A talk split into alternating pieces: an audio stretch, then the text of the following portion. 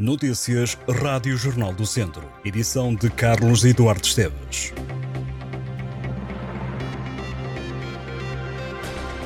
A Câmara de Viseu já abriu a segunda fase de candidaturas ao projeto Recolha Bio, que incentiva a população a recolher restos do lixo em compostores entregues para o efeito.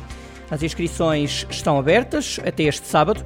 O município frisa que este projeto, que é apoiado pelo Fundo Ambiental, aposta na compostagem doméstica através da entrega de um compostor doméstico e de um contentor de recolha seletiva de orgânicos.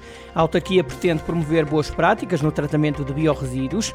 Os interessados podem candidatar-se acedendo ao site da Câmara em www.cm-viseu.pt.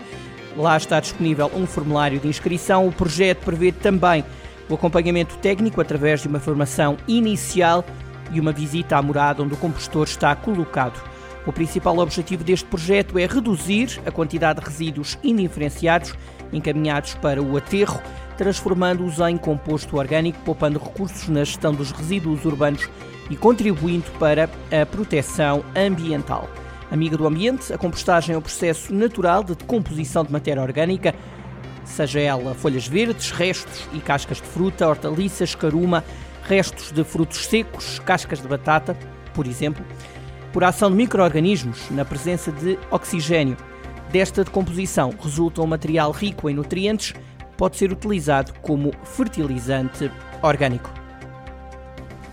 Mais de mil toneladas de resíduos agroflorestais já foram depositados no ecoponto de Budiosa desde que foi criado em 2019, disse o presidente da Junta de Freguesia. Rui Ferreira fala no investimento de sucesso e que ajuda a evitar fogos florestais. Rui Ferreira defende que se trata de um investimento com vários ganhos, mas lamenta que ainda hoje há quem utilize este equipamento para funções erradas. Os resíduos do Ecoponto, que teve um investimento de 25 mil euros, são depois entregues na Central de Biomassa de Mundão. O Ecoponto de Budiosa foi um dos escolhidos para integrar um projeto que está a ser desenvolvido pelo Departamento de Ambiente do Instituto Politécnico de Viseu, o material que é ali depositado será alvo de uma avaliação do potencial de valorização material desta biomassa.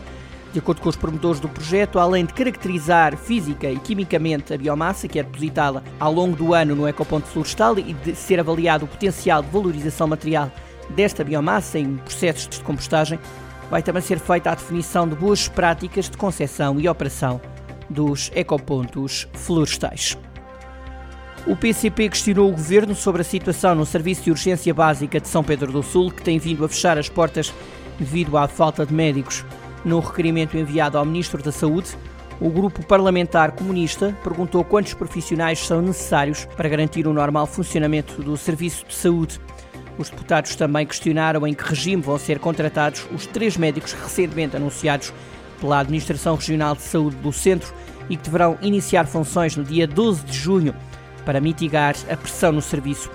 No requerimento está também uma pergunta sobre medidas para avaliar a pressão nas urgências do Hospital de Viseu, para onde os doentes têm sido encaminhados perante a falta de atendimento.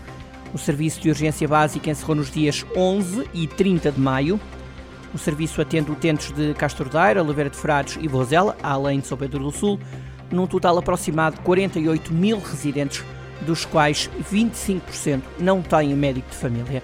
A Comissão Interconselhia de Lafões do PCP lembrou que o Serviço de Urgência Básica de São Pedro do Sul constitui a unidade de saúde de primeira resposta para os habitantes da região e diz que o encerramento representa uma redução da prestação de cuidados à população, além de um sobrecarregar das urgências do Hospital de Viseu. A A25 vai estar condicionado ao trânsito a partir deste sábado entre os nós do Caçador e de Fagilda, em Viseu. Até ao dia 29 de setembro será feita uma intervenção num talude que vai implicar constrangimentos no sentido Fagilde-Caçador. Este não é o único constrangimento ao tráfego a decorrer na autoestrada. Entre os nós de Boa Aldeia e de Mangualde estão a decorrer trabalhos de beneficiação de pavimento que têm originado condicionamentos em ambos os sentidos desde fevereiro.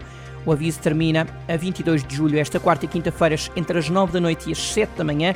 O trânsito junto ao nó da Estrada Nacional 2 está cortado no sentido Guarda-Aveiro, também devido a obras no pavimento. O trânsito será desviado até ao nó de acesso ao IP5 na Estrada Nacional 229. Estas e outras notícias em jornaldocentro.pt